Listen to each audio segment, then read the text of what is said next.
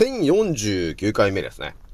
創造船オメガ号宇宙一の免疫力マスター、青木丸でございます。今から話すことは、私の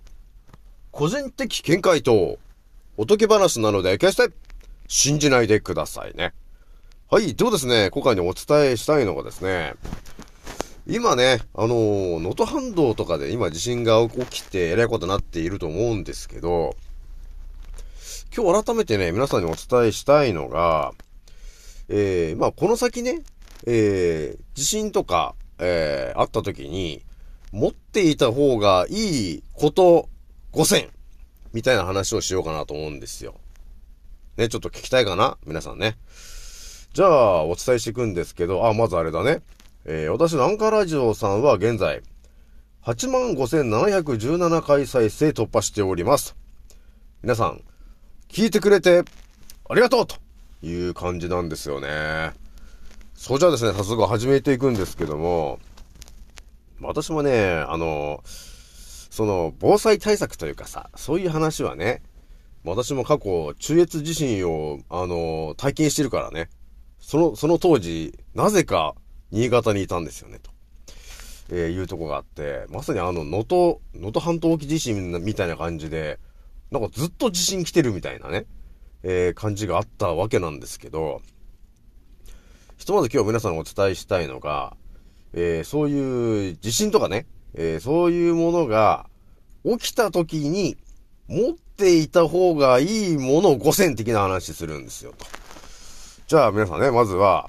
ちょっと当たり前と常識みたいな話からしていくんですけど、えー、まあ皆さんがね、もっと当たり前のようにこう眠ってる人が考えてるような話で、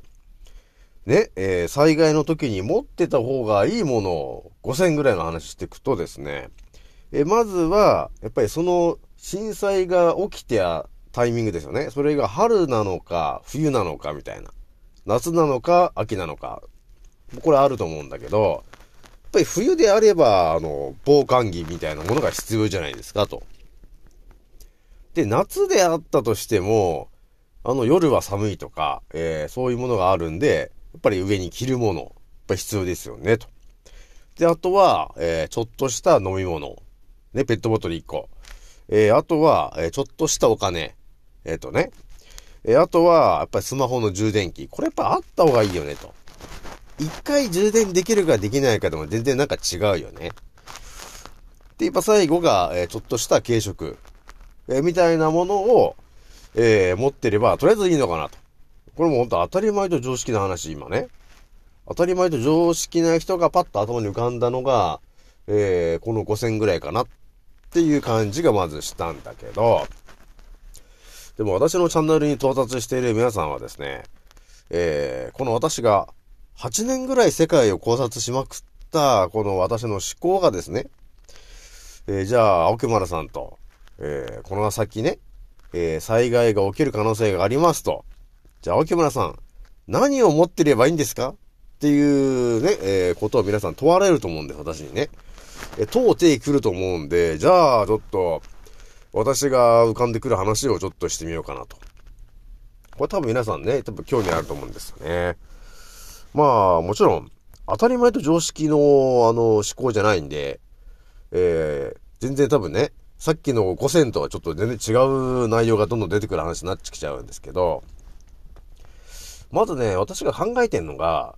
この先、えー、この前、えー、能登半島沖地震も来ましたけど、この次に何が来るのかなって話もね、えー、昨日あたりお伝えしたと思うんだけど、やっぱりね、富士山あたり結構ね、割と近くに来そうな気がするわけよ。富士山ね。富士山がえ爆発する。こういうのも、あの、頭でイメージしておけるか、イメージしておけないかって結構重要だと思うんですよ。この前みたいに能登半島でそういう場所で地震が起きましたって言ってる時に必要なさ、持ち物と、富士山が爆発しましたって言った時の持ち物って多分違うと思うんですよね。だから私が今頭に浮かんできてるのは、なんだかんだ言って、南海トラフ起きての富士山爆発シーンのみたいな感じがちょっと近いのかなっていう気がしてるわけなんですよね。やっぱりまずはあの、えー、スーパーシティに候補になってる大阪と茨城、あの辺がやばいかな。その次、富士山爆発かなっていうところが見えてきてるから、まあ、そういう風にね、まずは、この先何が起きるのかっていうのを頭でイメージできるかできないかなんだけど、私は一応そこまで頭にぶち込んだ状態で、じゃあ、何準備しとこうかなって考えになるじゃない。普通に人はそこまで、あの、思ってないんで、で、あの、イメージできないんだけど、青木もらいちゃんそこまで準備して皆さんにお伝えするとしたらですよ。えまずは、えー、シンプルなところで言って、えー、ジップロックの袋。これ3枚ぐらいあった方がいいかなと。で、これはですね、やっぱり、えー、災害になった時に何が困るかっていうと、ずっと晴れてればいいんですけど、雨が降ったりする時あるんですね。だからそういう時にあの、電化製品があの、濡れちゃったりする、スマホが濡れちゃったり、っていうことがあるんで、やっぱりそういう時はもう、ジップロックのその袋、3枚ぐらい持ってるといいよねと。スマホ入れと、入れとけるよね、と。あとはだから、ものすごい災害が来たら、自分の家がさ、あの、能登半島みたいに、崩れて入れないっていうことあるよね。そうすると車にさ、で寝泊まりするとかいろいろあるんだけど、やっぱりね、最悪外でなんかするっていうことも考えておかないといけないんで、そうしたら雨とかそういうのも対策しないといけないから、えー、ジップロックの袋やっぱ3枚ぐらい持っといた方がいいよね、と。あとは、あと考察してんのが、やっぱああいうでかい災害が来ると、下手するとね、本当に、えー、1ヶ月ぐらいさ、もう、仕事に行けるわけでもないみたいな状況になるよねっていうことまで考えておくと、やっぱり1ヶ月分ぐらいのその食料みたいなものって、やっぱりないとまずいんだよなって、えいうのがやっぱり見えてきてるよね。で、ここで、その、食料系の話で考えたときに、それとその地震が起きたっていうのと、富士山が爆発したっていうのをミックスして今頭で考えてるんだけど、あの、富士山が爆発した時って、皆さんなんとなくイメージ、あの、湧いてます？富士山が爆発すると、あの、どうなるかっていうと、火山灰がね、上から降ってくるじゃないですかと。で、あそこの山梨とかあの辺がまあ一番ね、近いから、たくさん雪のように多分降り積もると思うんだけど、火山灰ってガラスの繊維なんで、目に入ると目が、あの、やばいんですよね。で、吸っちゃってもあんま良くないわけよ。ずっと肺残っちゃったりするんですよね。で、特に注意してほしいのが、皆さん結構あの、車でスーパーに買い物行けばいいかなって思ってる人がいるじゃないですかと。いるんだけど、火山灰が降ってる時に、車で移動してしまうと、その、車ってその前のところからさ、フロントのところから、あのー、空気をさ、入れてエアコン回したりなんかしてると思うんだけど、そこに火山灰が詰まっちゃって、車が壊れちゃうんですよね。で、フロントガラスとかに、その、火山灰が降り積もるじゃない。で、それを、あの、バーって擦ったり、ワイパー動かしたってすると、ガラスの繊維なんで、あの、フロントガラスがめちゃくちゃに汚く、あの、傷入っちゃって汚れちゃうんだよね。っていうのがあるわけ。だから、こっから見えてくるのがさ、えー、万が一だよ、えー、富士山爆発しましたってなったら、車が使えなくなるんじゃないですかと。だそう考えると、よくあのーあんまり使わない車にこう、シートみたいの被してたじゃない。だからああいうのをもう被しとくことによって、その上に火山灰積もんなくなるよね。で、車で移動できればいいけど、車で移動すると、フロントのところから火山灰が入っちゃって、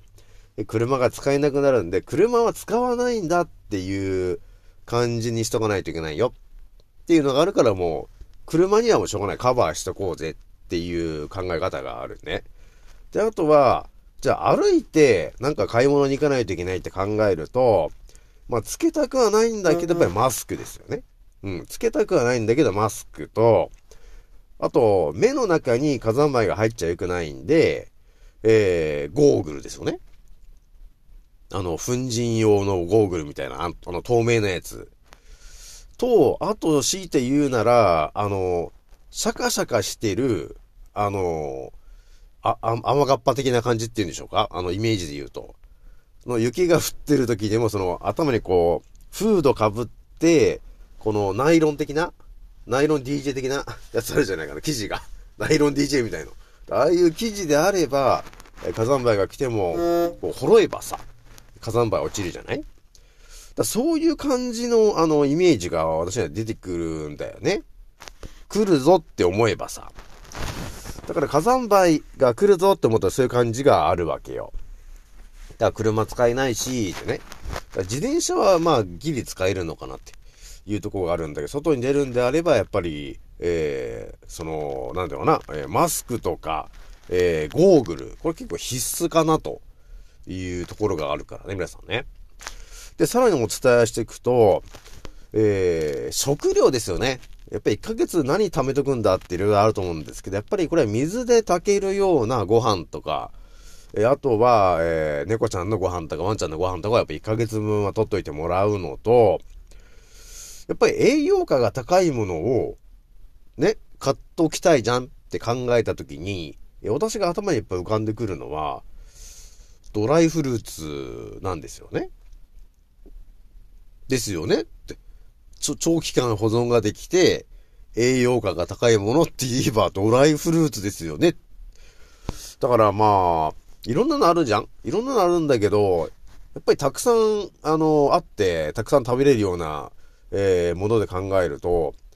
レーズンあたりがちょうどいいんかなと。え？えー、レーズンならなんかいろんな人でも誰でも食べれるじゃないですかと。なんかナッツ系にすると、いや、ちょっとナッツアレルギーがあってね、ナッツリタンガーみたいなえー、ことになる可能性あるんですけど、レーズンならみんな食べれるかな、ねっていうとこがあるんで、やっぱりあのドライフルーツあたりちょっと買っとくといいのかなっていうのがあるよね。で、次また、あの、その火山灰、ね、富士山系のに絡んでくる話で、地震が起きた、やっぱり行動パターンと、えー、富士山が爆発した行動パターンがちょっと全然違ってて、富士山が爆発すると、やっぱり車が使えなくなることになっちゃうじゃん？結局ね。そうすると、水道が止まってしまった家庭っていうのは、水をどっかに取りに行かないといけなくなっちゃうじゃないですか、と。ね？いうことになってくるじゃん？だから、やっぱり、もう、もうこの将来的にね、富士山が爆発するかもしれないっていうのがやっぱ見えてきてると、お水はやっぱり、思ってるよりも、えー、たくさん備蓄しといた方がいいかなっていうのがあるよね。多分みんな同じ状況になると思うんですよ。普通の地震であれば、とりあえずさ、えー、道路がちゃんとしてるところであれば、車でビューンって行けるけど、火山灰が降ってしまうと、車使えなくなっちゃうんで、水を買いに行くっていうのも結構大変になってくるわけよ。ね？なので、ぱり水っていうのはもうあらかじめ、そうですね、5、6、5、6ケースは持っといた方がいいのよね、とりあえずね。1日1人2リットルぐらい使うもんね、なんだかんだね。だ400リッターみたいなさ、ね、え感じになっちゃうじゃないですか。だから結構な量になっちゃうんだけど、備蓄しておけば、えー、その火山灰だ、来ちゃった、車使えない、もう歩いていくしかないみたいな感じで重たいものをね、えー、背負って、えー、行く、行くしかないかみたいな感じになっちゃうと思うんだけど、水の多分奪い合いみたいになっちゃうじゃないですか、と。だから我々も気づいてるんで、先にあの、買ってこうかっていうことですね。だからそういう感じでね、やっぱりね、普通の地震が来るのと、えー、富士山が爆発したんでもだいぶ、あのー、違うよね、というところがありますね。で、あと私が、え、浮かんでいるのが、えー、モバイルバッテリー的なものって結構あるんだけど、まあ大体1回分ぐらいしか使えないよね。充電しておいても。でもそれだと、やっぱり、あの、次のね、えー、充電する場所がなければ、あの、使えないじゃんで、そう考えたときに、あの改めて調べたらですね、えー、ソーラーモバイルバッテリーっていうのありますね。これはですね、もちろんあの、えー、バッテリー、えー、スマート、えー、モバイルバッテリーにソーラーのシステムがついてるやつなんですよ。だから外のね、えー、太陽、光が当たるところに置いとくだけで勝手に、えー、充電されてや、しまって、えー、使えるやつなんで、なんかずっと使えるじゃない。でこれ結構、あ、これ結構おすすめだなと思ったわけ。だから皆さんもね、持ってるといいかなと思ったわけ。この、ソーラーモバイルバッテリーってやつね。思ってるよりも高いもんでもない、5000円もしなかったようなもんなんで、悪くないなっていうのがあったわけなんですよ。で、あともう一個おすすめしときたいのが、まあ、私もね、いろいろ世界のね、あの、発電する、えー、からくりみたいなことはね、えー、いろいろ調べて皆さんにお伝えしてきてるんで、ね、えー、体の中でまさかねと、大腸で、いろんな細菌が発電した電気で、えー、我々が生きてるなんて、まあ、知らなかったと思うんですけども、えー、今回お伝えするのがですね、マグネシウム充電器なんですよね。ちょっとね、今ドラえもんみたいな感じで言ってみたんですけども、マグネシウム充電器というものがありましてですね、これはね、知ってる人は知ってると思うんですよね。えー、どうやら2022年に、えー、マツコの知らない部屋で出てたみたいなんですよね。だからそこで、あのー、結構みんな、すごいねと、水とお塩をで、そのマグネチウムの棒が入ってるところに、ただ水と塩入れるだけで、えー、発電されるわけ。で、電気はつくし、スマホは10回は充電できるしっていうやべえやつなんですよね。でこれ結構おすすめだよな。で、価格は1万円ぐらいなんですけど、だ緊急時はこれ使えるよね、と。で、スマホが10、えー、だから、えー、それが、えー、マグネシウムの棒が4、4個、まあ、ついてて、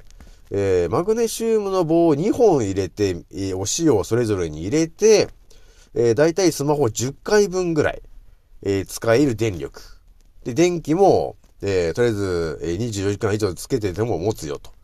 いうやつなんで、で、交換の、えー、マグネシウム棒が、えー、2本ついてるよ、というようなやつなんだけどね。とりあえずそれ一発ね、2本で使った時に、スマホ10回分補充できるんだと。で、さらにそれラジオのついてるやつもあるんで、これ結構いいよな。で、その予備のマグネシウム棒2本、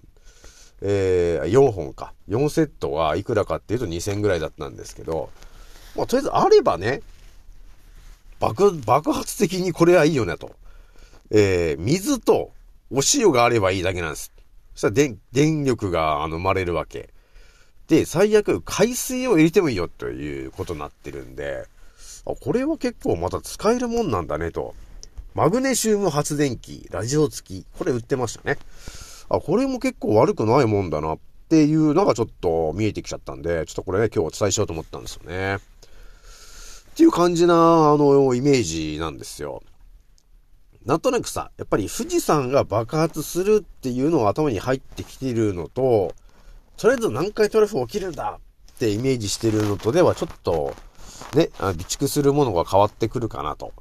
いうとこあるよね。何を持っとけばいいかっていうのも変わってくるじゃない。ただこういうのをね、あの、私が言うことによって、えー、皆さんの頭に、あ、確かにね、と。富士山爆発したら、うん、火山灰来るもんね、と。火山灰来たら車使えないし、えー、目に入ったらね、目に入ったら大変だから、ゴーグルも必要だし、マスクも必要だわ、と。確かにね、青木丸さんっていうことになると思うんですよね。でこういうのもね、えー、私が頭に入ってて、皆さんお伝えすることによって、ああ、必要だよね、ということに気づくと。で、必要だよね、と言って買ってくれた人が当日、ああ、買っといてよかったね、っていうことになるということなんですよね。じゃあ、ひとまずね、今日はね、えー、皆さんお伝えしたかったのが、えー、この先起きるシナリオが頭に入ってきてる、えー、この宇宙一の免疫力マスター、青木丸が、持っておくと便利だと思ったものを、えー、とりあえず適当にあげるということをやってみましたと。じゃあ今日はね、これぐらいにしておきます。次の音声でお会いしましょう。またねー。